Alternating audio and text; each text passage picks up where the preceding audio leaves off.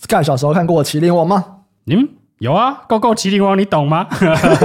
太厉害了吧，对不对？你们没有看过那个动画，对不对？我没看过，后面就会有《Go Go 麒麟王》教你下棋的了。那你看完，你有想要去学围棋吗？当然没有啊，为什么？因为我看很多东西，我还要看《通灵王》，难道我要学通灵哦？欢迎收听今天的干爹发狗粮时间，耶！今天的干爹啊是黑加加围棋教室创办人黑佳佳，他就是在看完《麒麟王》以后立志成为职业骑士，现在是台湾最高段位的女骑士，曾在世界围棋女子大赛当中拿到亚军。哦，你少说一个重点，她是日本媒体称为千年一遇的。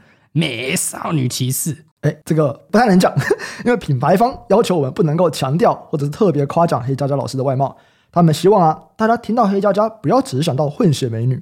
黑加加这三个字代表的意义是更多的是培养学习的热情。那黑加加围棋教室啊，它是一个线上课程哦，从儿童启蒙、不分年纪的基础课程、进阶课程、高阶课程。还有大师课程都有那！诶，你学过围棋吗？没有，完全不会啊。是吧？我小时候学过一点啊，我大概学过几年这样，但是太久没有碰，也都忘得差不多了。所以我们现在体验的啊是这个基础课程。嗯，所以我觉得它这个课程设计其实，因为它是线上课程啦，所以其实你就是想看就可以看嘛。所以零碎的时间啊，你只有零碎时间的上班族或是工作忙碌，无法带小朋友直接去实体棋院下棋的父母都很适合。对，因为它不像是一般的实体的教室，需要特别挪时间。它每一堂课大概就是五分钟左右，很适合在碎片化的时间学习。每一堂课都是佳佳老师讲一个小观念，让你当场去推题练习，答对了才会继续上下去，就像是你跟老师有在线上互动的感觉一样。嗯，而且每隔几堂课，佳佳老师还会因为时间换衣服换发型。呃，这我就觉得嗯蛮酷的。其实很多人啊，如果他不是长期待在围棋圈，长大以后想要找人下围棋都不太容易。毕竟围棋教室就是小朋友居多嘛，那大家可能也就因此错过了下围棋的乐趣。但线上课程就比较不一样，你可以找任何你有空的时间反复学习。那有小朋友的朋友，你也可以全家一起学习。嗯，其实我自己认为啦，你学习围棋跟投资是一样的，嗯，就是自我的挑战与成长。你看了很多大师的做法，学了很多观念，就可以变高手吗？不是这样子嘛，你必须下场去实战。才可以发现你擅长的地方与你可以在精进的地方啦。不过这个东西有蛮多书在讲这个，像譬如说复盘这个观念嘛，对对，对，它其实就是你下完棋以后，你去检讨对你的这个思路或者是你的想法、你的做法有没有什么错误。这其实，在投资上也蛮常用的啦，因为其实我们都面对的是一个未知的事情嘛。所以像我们刚刚讲的、啊，学围棋最重要的就是这个实战的对弈。那黑加加围棋教室，它也开发了全球独家的 AI 学习辅助系统，就算是初学者。也可以借由专属的 AI 下棋点选提示，知道你可以从哪里开始啊，怎么下棋，让你的对弈学习过程更加的顺畅。嗯，而且说到这个 AI 下围棋啊，哎，其实我们之前提过很多次 AI 的东西嘛。对，也一开始就是西洋棋，哎，比较简单。深蓝，深蓝这个打败了叫什么？卡斯帕洛夫。对，那再来就是 AlphaGo 打败了这个李世石。对啊，后来也不晓得像是这个，但。不管怎么样，后来是这个佳佳老师这样的职业棋士啊，他们其实就是可以运用这样的工具了。对，因为 AI 是真的蛮厉害的，所以你真的可以跟他去练习下棋。围棋教室的上课平台里面也有一个专门跟 AI 去演练下棋的地方，系统会根据你目前的等级安排适合的 AI 来跟你对弈。它还有落点十次的落点提示，还有自动算输赢等功能。像我们一开始的等级是零，那就是一个布布这个 AI 来跟我们对弈。嗯，像我们是初学者去实体围棋教室，嗯，会很奇怪啦。哦，来跟我下的可能都五岁啦。然后重点是他电爆我，然后我怎么办？我的脸面何在？所以你现在在这个地方下棋就可以自由自在的对弈啦。诶，像这种 AI 下棋，它是跟世纪帝国一样去选难度吗？嗯，严格来说，它不是选难度啦，因为单机游戏你就会选地狱级，嗯、对不对？不然一开始就选普通级。那你有点贱，你会选骨灰级之类的，对。但围棋是一种很复杂嘛，棋局变化比较多端的这种技艺吧，或者是游戏啦。嗯、那你干爹的 AI 就是利用强大的算力和深度学习，根据不同的棋局给予不同的决策啦。来，我简单来说，你就是你下棋不会遇到塔矢亮他爸了，好不好？打死名人，只有这个 近藤光才会遇到。那这个好处就是你不会因为对局太难而被电爆，然后就不想玩了啊。嗯、对，所以复盘时 AI 也会根据你目前的棋力，给予你适合你的策略。那不论输赢，你都可以学到更多的技巧和思考方式。那也会给你更加的策略的解析。我知道像是 Steam 上面呢、啊，它有这个围棋游戏嘛，这些游戏也是在使用系统对弈，但这可能就不太适合初学者啊，除非你是本身就有棋力的朋友，否则卡关就很难突破。那围棋教室啊，它不只可以提供围棋的知识，它又有平台让你可以随时下棋，又可以上课跟老师互动，你不用去买游戏就可以有适合你的对手跟你对弈，所以买课程课后还可以无限对弈，其实还蛮划算的。嗯，所以围棋真的是一个算是蛮好的兴趣啦。它其实就是锻炼你的思维嘛，是不是可以修身养性？应该可以吧？输了不要太懊恼嘛，因为一直输，因为你会一直输 啊，不 是经验啊，都是经验。最后啊，就是这个干爹的优惠活动时间。不管你是麒麟王的粉丝，想要学围棋，或者想要学一个新的兴趣，还是你想要追求自我突破，黑加加围棋教室都有适合你的围棋课程。即日起到八月三十一号止。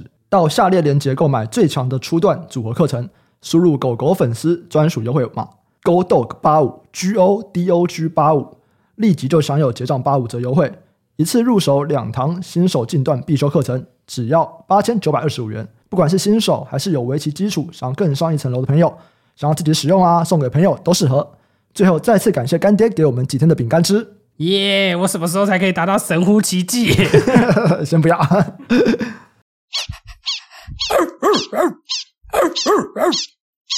欢迎收听财报狗 Podcast，我是主持人威宇，在我旁边的是财报狗的投资总监 Sky。Hello，大家好。今天看到一个也算是一个很久的一个审判啊，二审结束，这个中心店云豹装甲车案没收二十亿，哇，这个好久诶，最早应该是二零一六年的新闻吧，对不对？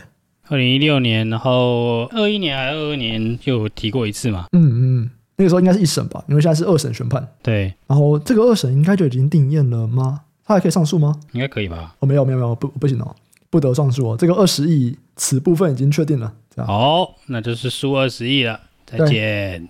EPS 影响四块。然后他从最早有新闻在爆出来这件事情的时候，诶股价就有跌了一下。然后后来一审出来，哎，股价再跌一下。我现在二审出来，我股价再跌一下。好像大家都会对这种一时的事件就是。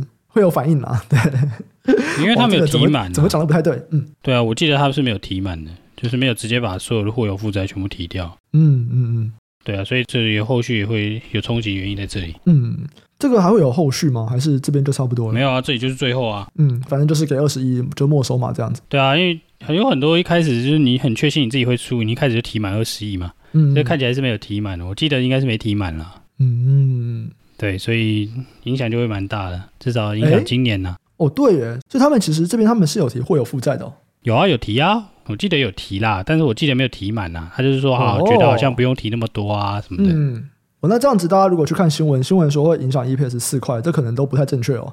因为如果有提会有负债的话，应该会小于四块啦。对对，但是他提的不够多，这是明确的啦。嗯嗯，就是会影响到 EPS，可是就不会影响到四块钱这样子。对，反正没关系。什么？大家已经反应了，直接反应。比较快。好，我们讲到今天的主题，我觉得这几天比较大的主题应该就是两个吧。微软的 Copilot 跟 Meta 居然跟微软联手出拉马兔哇，这两个我觉得都很有趣诶。第一个是过去啊，应该说现在就是大家厉害的这种比较开源的语言模型，都是架在 Meta 的 Llama 这个模型上面的。那 Llama 其实它在过去它有一些限制，就是它不可商用。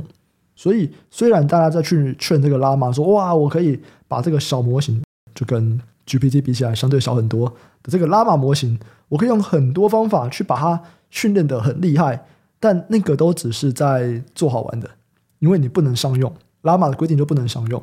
但这几天 Meta 推出了拉玛2这个东西，你去申请的话，它是可商用的，而且很快，哦，而且可以授权啊。对，我有个朋友他。昨天下午申请，晚上他就拿到这个商用权限了，就其实很快。然后它可商用以外，另外一个很有趣的是，它竟然是跟微软合作，诶，就哇，这也是让我蛮惊讶的。就是他拉玛的时候，他们是自己推出吗？可拉玛兔开始要跟微软合作，我蛮好奇的，这个合作是什么东西啊？啊，你说跟微软合作这个东西，我觉得不会很奇怪啊。不是啊，你 Meta 也能用的，难道就是弄在自己的 Facebook 上，用在自己的 Instagram 上，加霸、嗯、上面，就是各种加霸、嗯，就这样吗？OK，他们在这边跟微软的合作是说，他们要把它用在微软的这些硬体里面，不管像 PC 啊、手机啊，对啊，对啊，重点就是你没有 device 嘛。对，对啊，你就弄那一堆一大堆啊，我就讲了嘛。但你用的东西就是你没有东西可以用啊。嗯、我更直白一点讲，嗯、你想要跟 consumer 收钱啦，你想要口拍的那种赚法啦，你没办法赚嘛。谁要跟你赚？你跟你先生说你注册我们 Facebook，然后 拉玛兔模型的账号，跟你收月费三十块美金，嗯、你马上就。喊掉，谁要卖，对不对？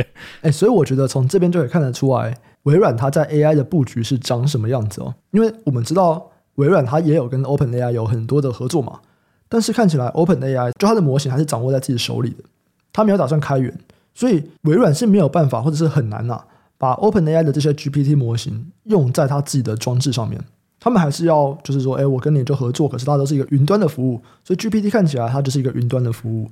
比较难到实际的装置上面去运行这个语言模型，但是拉玛不一样，因为拉玛的模型小很多，而且它又是比较开源的一个模型，所以微软跟它合作，那微软就可以说，哎，那我跟你合作的时候，我可以把这个语言模型想办法让它在我的手机上面跑，就不用联网，或者是在我的电脑跑，或者在什么汽车啊，或者是 AR、VR 的这些装置。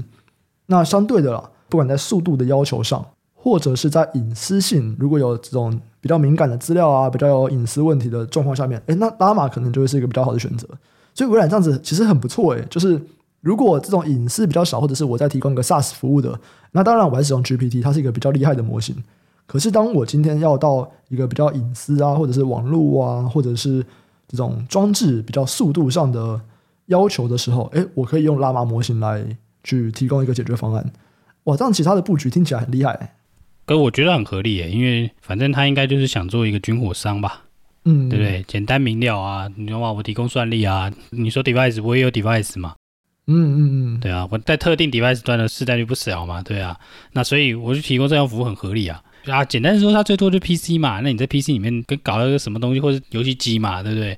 你要用这东西，我就是市占高啊，对啊，那我一定要想办法在这里面找一些东西赚嘛，啊，反正。管你什么模型，对不对？我可以收到钱，嗯、我做成产品收到钱，嗯、最棒了。对，没错。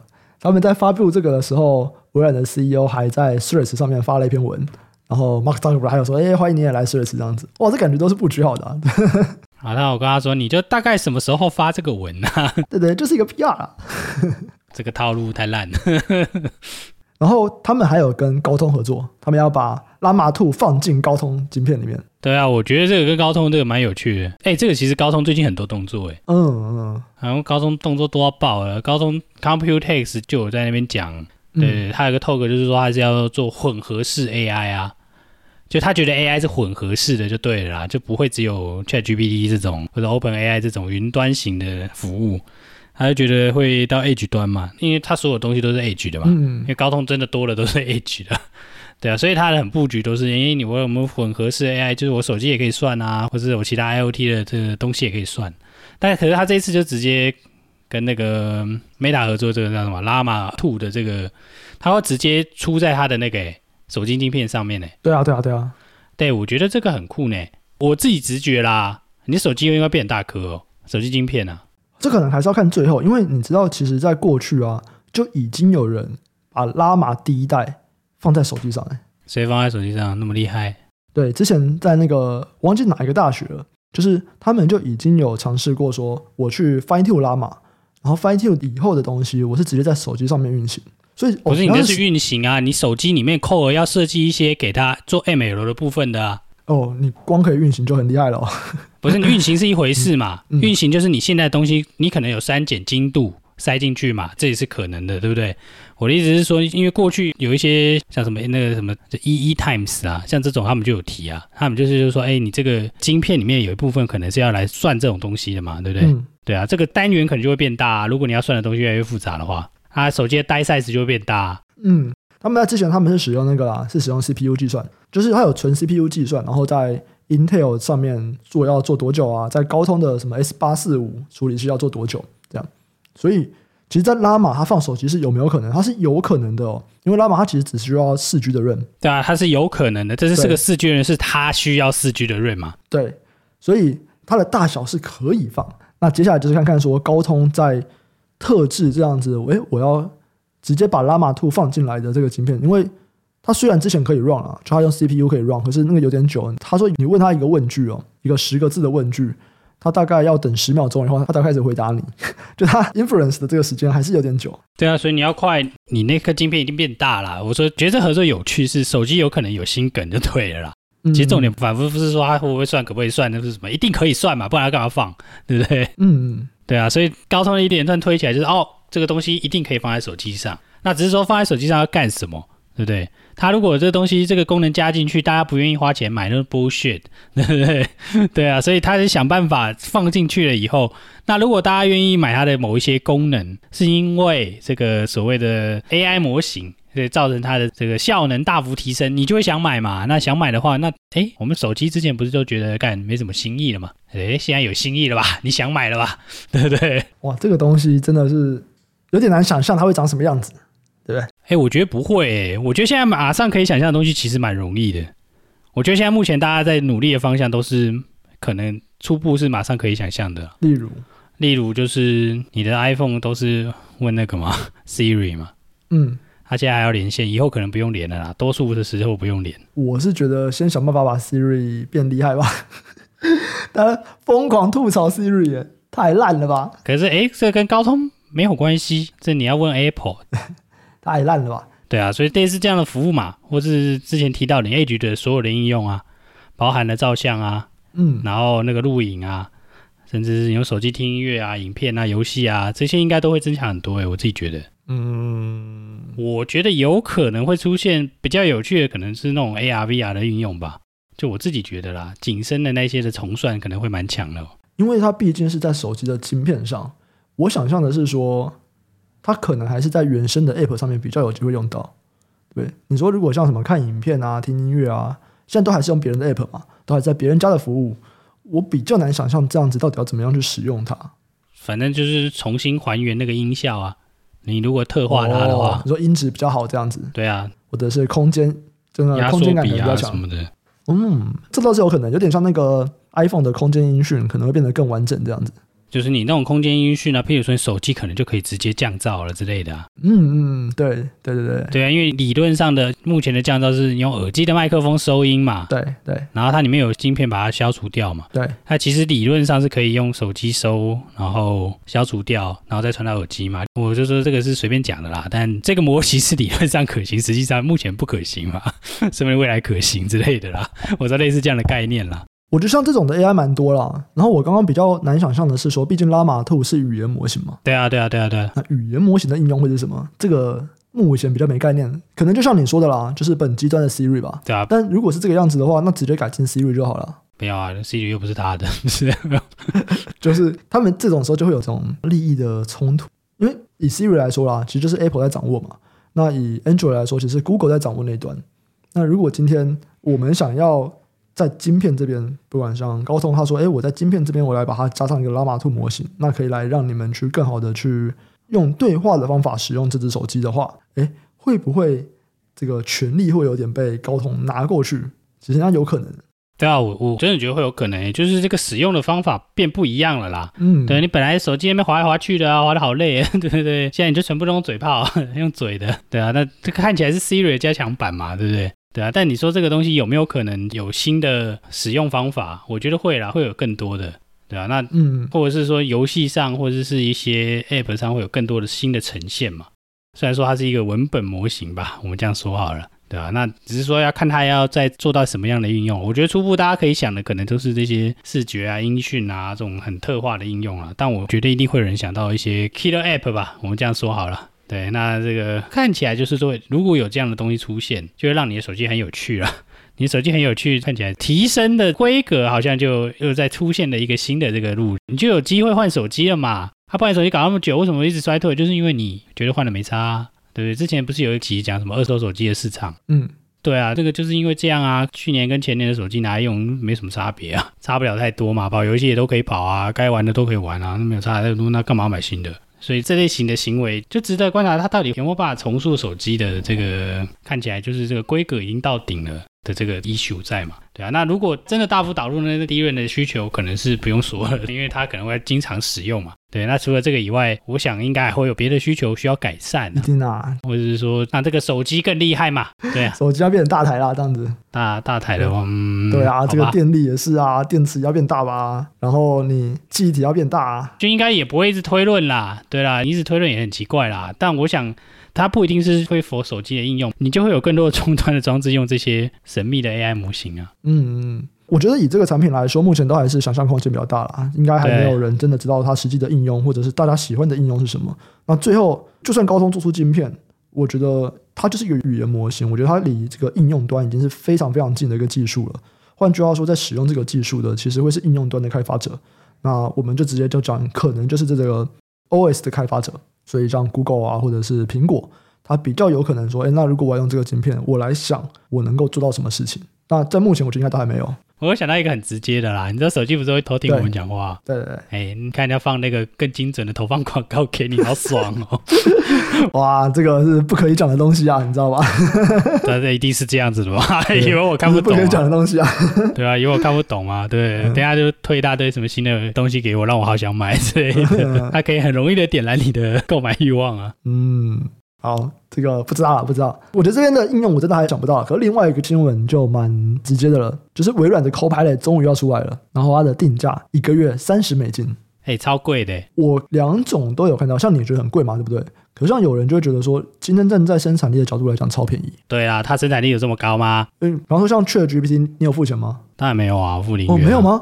我没有很常用啊，哦、我没有需要到这么快啦，因为我不能说我没有很常用，嗯、应该说我不需要那么快就对了。因为像我要买那个 ChatGPT Plus，它是二十美金，讲真的我就觉得这二十美金超级还好，然后我就是一直让它刷也没关系这样子。那当然我自己是比较没有用 Office 的东西，因为我 Mac 嘛，所以我就是使用 Apple 生态系的产品，我比较没有使用 Microsoft 的三六五 Office，所以我不太确定啊，就是诶它加上这个 Copilot 以后到底帮助有多大。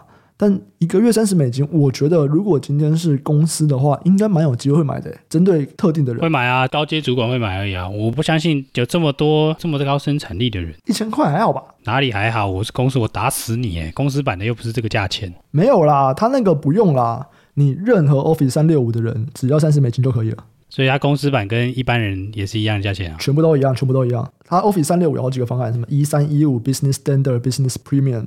全部都是一样，你加三十美金就可以了。哦，那比预期的便宜啦，因为本来大家在传说你 Office 三六五要买到企业版，要买到最高级，然后才会开这个服务给你。现在看起来不是，是随便一级，但是价钱比较贵。没错，这样好像合理啊，所以这个基数比较大了。对对对，你说买到最高级那个太贵了吧？而且不是每个人都会用到那个啊。那个是真的很贵哦，而且那个是企业版的最高级，那不是在指一般人的哦。嗯，对，一般的三六五在那个商店可以买到，不是那种哦，但是它是那个企业级的报价就对所以我觉得。以这个东西来讲，如果我现在已经有在买这些，不管是一三一五或者标准版啊、高级版啊，哎，你只要加三十美金就可以买，我是觉得蛮有机会的啊。对，难怪会涨。我本来就觉得一定会有人买啊！你看 Notion 都买成这样了，哎、嗯，就我不知道 Notion 卖的怎么样。我自己觉得还行，我遇过好多人买啊。嗯，我是没有看到相关数据啊，所以我不知道 Notion AI 卖的如何。对啊，反正他也是算 GPT 嘛，你就问 ChatGPT 再贴上 Notion 也是一样意思啊，嗯、对不对？对啊，只是它有调教的比较好一点而已。但对，你要硬要省也是可以啦。对啊，所以这个我觉得就很明确，因为这个场景又很直接嘛，就那样啊。就是那个商业场景会花钱的场景就是那样，但我觉得一定很好用，一定很多人买啦，尝鲜的人很多啦，应该也可以很有效的提高它的这个 ARPU 啦，对啊，就算买的人很少，只有十趴的他的用户好了，那其实这个提升很多嘛，就比他日常的订阅的费用是多很多的吧，对啊，所以这个对他的获利的影响是高的啦，嗯嗯，对我觉得这是很重要的影响啦，你 AI 这些东西如果没有办法提高你终端的 output，对啊，那我们这些都是在胡烂的啦。我是觉得应该还是蛮有机会，只是看它的持续时间长不长。因为最近不是也蛮多有消息在讲说，ChatGPT 的这个用量啊，然后就不管是造访数还是造访时间，其实都在下滑，就已经不是成长率下滑了，是 Page View 跟这个时间就是在下滑。那这件事情到底在经过了一波的这个试用跟尝试以后，到底还有多少人会留下来？我觉得这个东西也是蛮关键的。对啊，这当然是关键啦。但只是说这个产品如果真的能这么好用，那大家就会付钱买了嘛。对啊，你这个跟 ChatGPT 好像又是另外一个层次的问题，对不对？嗯，蛮像的吧？不会啊，ChatGPT 就不会帮你做 PPT。会啊，像伽马多厉害，哦、伽马背后也差不多。对，最近我看到一大堆那种简报，全部都用伽马做的。哦，现在这个将变主流了吗？AI 投影片，如果真的可以的话，那买爆啊，不是？至少学生会买。对，真的，真的，哎。欸、这好爽哦！天哪，对啊，我看他们在做论文，我就想说，我为什么写论文的时候，妈的没有这个，真的 超爽的，真的，我一下就写好了。我跟你讲，学校直接买起来好不好？学校，对啊，学校买爆了啦，这个可以啦，然后再买另外一套，就检视他有没有认真写嘛。对，这个什么道高一尺，魔高一丈，大家都会有这些烂招啊。没有没有，我们是在善用科技哦，可以可以可以，我觉得很棒。对，大家赶快买爆！大家反正我觉得微软也真的算是蛮前面的啦，像 Notion 啊这些的，他们的使用量会影响到这个 AI 的狂潮会不会持续啊？没错，没错，没错。到底是不是生产力的改善呢？还是这个大家出好玩的啊？而且他们现在是直接就是给最多人使用，你知道吗？就是哎，我们也不要怎么慢慢来啊。就是你现在如果 Office 三六五成功，这 Copilot 成功，基本上就是在宣告说，哎，以后就是这个样子。对啊，我觉得就是哎，嗯，它价格一定会一路降啦。但是跟那个嘛手机资费一样嘛，一开始很贵啊，弄一弄就越来越便宜啊。可是不管怎么样，那个东西就是跳起来了，但它就变成一个必要的东西了。对啊，它就是拉起来了。它是不是坐在你的生活里？到时候你自己。那边贴投影片还被人家笑，对不对？对，对对对。听说你在做投影片做了半小时啊，好辛苦啊！不是半小时，是五小时啊，好辛苦啊！我做个五分钟，我处理一下，对不对？哎，像我可能就嗯，一千块，最近满场要演讲，买，对不对？先买个一个月这样。对，先买一个月，先试用一下，不行啊，马上写一篇文章干掉一下微软之类的，对啊，很烂啊什么的。对，但不管怎么样，反正这个新的服务，我觉得应该会有一些人去尝试了。嗯嗯。那这样的尝试很重要的就是说，那如果真的能成为一个就是主流吧，或者是说这个跨过一些早期尝新的人。渐渐进入大众的视野，大众的使用，那其实我们在谈的这些，大家看到这些 AI server 的美好想象是有机会的啦。嗯嗯，所以这是一个我觉得要很值得关注它的 ARPU 了。我觉得真的就是等到它 release，然后大家都可以买以后，可能就看一下身边的人用的状况啊，这个真的是值得调查一下，这样。然后也当然要去看一下更大的数据。不会啊，微软会公布它的 ARPU 啊，它的这个 average rate per user。他们公布就来不及了。对啊，以股价来说是来不及了啦。但你要判断这个趋势来说，我觉得还算有点意思。就是长期追踪吧，这样子的话，如果是趋势的话。没错，没错，没错，没错。好，第二个主题是荷兰的电动单车，这个号称啊全球募资总额最高的电动车品牌，单车界的特斯拉，VanMoof 被破产。然后建台厂十亿，哎，对，好可怜啊，台湾人。哦，我们先来讲这间公司啊，因为其实我们之前就有聊过整个电动自行车所面临到的问题，甚至不是自行车哦，就是我们已经知道说巨大的库存很高嘛，然后自行车零组件厂停薪也有提到他们的这个存货管理有些问题啊等等的。可是这已经是全部的自行车哦，其中我们还有一集专门在聊电动自行车这个东西，然后提到它其实比自行车更早就遇到问题。那当时主要的一个东西就是在欧洲的补助开始减少了，所以开始很少人在买电动自行车。哇，现在又出现了这个 VanMoof 破产，所以是整个电动自行车到现在还没有回来，还没有吧？哎，它都被称为电动自行车的，应该是特斯拉吧？对不对？嗯，对吧？单车界特斯拉。对啊，我们之前好像提过嘛，欧洲当时是补助电动自行车，非常多，它是补助一部分的钱，就让你去骑电动自行车，你就把它当摩托车就好了啦。我什么讲一堆什么电动自行车，对啊，就把它当电动摩托车，只是可以骑在人行道，然后骑不快。然后没有，欧洲可以骑比较快，欧洲好像可以骑到五六十，它这个 VanMoof 好像骑蛮快的。对，反正就不管怎么样，它就是一个它也很潮很帅的车。然后它潮是潮在它不是那个嘛，它有什么自动追踪啊，不会不见啊，什么鬼的。对，反正有很多神秘的功能，然后又很流线型，帅。对，所以它其实卖的非常好，至少在疫情的时候卖得非常好了。对，然后这就出现了多数疫情受惠的这些品牌常有的 practice，对不对？疫情很好，嗯、他们觉得自己是无敌的，我们觉得自己很棒，接到很多订单。大举出场，对，然后就，哎，怎么突然大家不买了？哎，我东西卖不掉，哎，我订了好多东西，怎么办？对吧？钱付不出来了，哇，只好倒了，就这样。嗯，对，我觉得这个还算蛮常见的，真的。可是你会怎么看电动自行车这个产业啊？它还会再回来吗？我觉得一定会会有它的这个啊，因为它已经变成一个交通工具。嗯，它就是一个交通工具，你就把它当成摩托车就好了，你就把它当欧洲摩托车。我觉得合理，但是它一定会有它固定的部分的销量，嗯，而且甚至现在有很多的这种我不知道你有没有看过这种新的商业模式，它就是一个电动联盟。嗯，什么意思？就它有趣是说，它有点像共享自行车的概念嘛。对不对？它也是共享的电动自行车啦。哦，电动自行车吗？就是它是共享电动自行车、共享电动滑板车、共享电动叉叉车之类的。所以只要是电动的交通工具，我都可以共享。对，哎，超有趣的。哪里啊？在欧洲啊。哦，真的、哦？对啊，对啊，对啊，在欧洲，欧洲有一些神秘的商业模式。哎、嗯，我觉得很有很好玩啦。就是说，那个电动的这些东西，其实如果真的有共享的这个，它其实就是一定会有量嘛。对啊，那再加上就是他们在骑的人其实真的蛮多，因为他们当初补助现在应该也还有一些啦，只是比较少。那只是说它是可以选你要补助什么车的。对，那欧洲其实不好停车嘛，所以欧洲大家小车子啊，嗯、然后你骑脚踏车又太慢 太远啊，你用这个电动自行车然后蛮方便嘛，所以大家都选这个啊。对，所以我相信它一定会有一个固定的销量，就跟汽车一样嘛，就会有一定的保有量，然后大家就是每年还是会买，几年之后还是会买，那就是一个替换这样子。对，它就变成是一个交通工具啦。对，所以我自己会认为它会是一个交通工具的东西就对了。对，那未来可能就是要关注的反而是保有量吧。嗯，就是你不要期待它乱冲乱冲啦。对，因为前一波的这种补助才刚过嘛。对，那当然有可能过了三五年，大家想换车了，那可能会有重新来买一波这样子。对，那是那个时候。对，那我是说，整个电动自行车市场应该还是会保有一定程度的这个销量就对了啦。嗯嗯嗯嗯，这边可能还是要看一下，就是像你刚刚说的啊，你要再回到那个时候，可能有点困难。那一定程度的销量到底是多少？这可能就会是电动自行车要研究这个产业的一个关键。就不可以觉得疫情的那个数字是正常的数字，它说不定是被扭曲的数字啊。对啊，其实这边我们会特别拿出来讲，就是因为其实那个时候有一个讲法，哎，他其实用那个啊台湾的那种设计电子的方式去设计这个自行车的。哎，什么意思？它供应链都在台湾，你知道吗？嗯，对啊，我知道。所以他要欠一大堆钱在台湾。对对，欠十亿台币啊。对，我觉得这对台湾的是有一些伤害啦。嗯，对，因为其实你这种新创品牌，然后如果你真的能做上去，就像特斯拉一样嘛，然后你整个供应链就会拉起来，你知道吗？嗯嗯，对啊，他就是刚好没做起来，运气不好。台湾影响的就三家啦，宣德、泰康精密跟艾地啊。对啊，好硬。我们有讲嘛，大概是十亿左右哦。泰康精密最惨，泰康精密就八亿。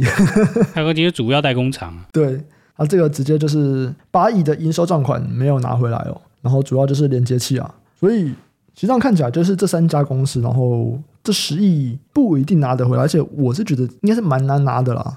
我觉得应该拿不回来啦，但就可以拿一点点钱之类的。但对，就是那样。就我觉得这个其实很有趣，你去对比一些公司哦，嗯。就是在疫情的时候跟现在就出完全一样，而且都是台湾供应链都是刚好特别衰这样子，像那个 Peloton，对，我的状态都一模一样啊，对，啊，好，一定要是我在外面卖很爽啊，然 后供应链给你下很多，然后突然收不到钱来，靠，对不对？嗯，对，就很多人都说像这种，就是你一开始有赚到利润嘛，然后最后赔在存货，嗯嗯，一次赔回去。欸、你看，像泰康精密，其实因为另外两家公司，不管是宣德啊还是爱地啊，他们这一笔我们讲应收账款拿不回来，可是他们这个占比都在一趴以内啊。哎、欸，泰康精密其实占比蛮大的、欸，泰康精密它的总资产也就是十七亿，对啊，然后里面有八亿是拿不回来的。对啊，对啊，对啊，还好人家手骨很粗啊，有吗？手骨粗吗？它是两大公司的转投资啊。哦，OK，背后还有人造的。对啊，两大金主应该是不至于到倒了，但这个影响是蛮深远的。梅幕府台湾有办公室，你知道吗？台湾有展售中心哦，真的，哦，这我不知道。真的，真的，真的，真的，在台北，我之前有看的，啊。我在本来查梅幕府，因为有一阵子在看这个电动自行车嘛，看一看，看，哦，这个很酷哦，哦，这个在台湾的诶，台湾还可以看车。好，可是最近关闭了，不好意思哦，因为、直接像 Google Map 就看到，抱歉，办公室不会对外开放。对，那个时候是写说可以来看车，要预约哦，嗯，买不到车哦之类的。对，而且是现在我看照片，其实我发现我看过他，哎，看过啊，蛮帅的吧？对对对对，蛮好看的。对，是那种你看了你就觉得，哎，这台车真的不蛮酷的，我应该要看一下这样。嗯，不是粗犷的那一种。对对，其实我可以理解他为什么说是单车就特斯拉啦，就是那种科技感啊，极简的线条这样，很欧式啊，那就是很欧式跑车的 feel 啦。嗯，但破产了。对啊，所以我觉得这个又是一次，就证明就是对这样的产业的模式是常见的了。嗯嗯，对啊，你说那个欧拜克啊，也是这样啊。但大家在讲说这个东西对台厂的冲击会有多大？除了我们刚刚讲的，嗯，泰康精密可能影响比较大以外，其他我觉得应该是还好。毕竟这个在自行车产业它还是比较小众啊。对，它毕竟还是占比没有那么高。对对。所以你说到底会有哪些台厂会受到很多的影响吗？我觉得还好。你说像巨大这种自行车厂，主要还是以一般的这种不是电动的自行车为主，他们的问题还是比较其他的问题。对，没错。那我觉得整体来看，其实现在应该是要好好的来研究一下了。哎，其实可以了，对不对？差不多了吧？对啊，终于又有一个不能说终于啊，就是又一个人倒下了，对，对，对，对，对，市场又空出来了。没错，这个供应链又在重组的感觉，然后。之前很多的坏消息，现在看起来也还没有变好。哎，其实这个时候都是很值得研究的。因为反正梅夫倒了，就荷兰人就投资人输钱嘛。这样对，就荷兰人跟台湾人都输钱，对啊。但对整体行业来说，就是重新洗牌的一个机会嘛，市占率又重新变化了。对啊，那你说他那些存货怎么收不回来？从财务上看到就是打掉了嘛，就不见了嘛。嗯嗯嗯。他卖的那些车子市占率就空出了一块啊。没错。那他们就去买别的车嘛。对啊，那这个市场这么惨，那看看有没有过度悲观的机会。没错没错没错没错。反正只要大家在这种很不好的消息一直出来、一直出来的时候，哎，就差不多可以看一下了。只有有人倒已经是很最后了啦。理论上是啦，对，因为电动车小品牌真的超多的，所以嗯，不知道这这个是有名的，所以有名的我们都会关注一下，对，这原因在这里。嗯，没错没错。好啦，我们这期就先到这边。喜欢听众啊，记得按下订阅、分享给亲朋好友，并给我们五星好评。想要支持我们，会有任何的问题，都可以到 Apple Podcast、Facebook 或者 YouTube 留言。有业务合作的需求，请参考资讯栏的合作信箱。感谢大家收听，我们下周再见，拜拜，拜拜。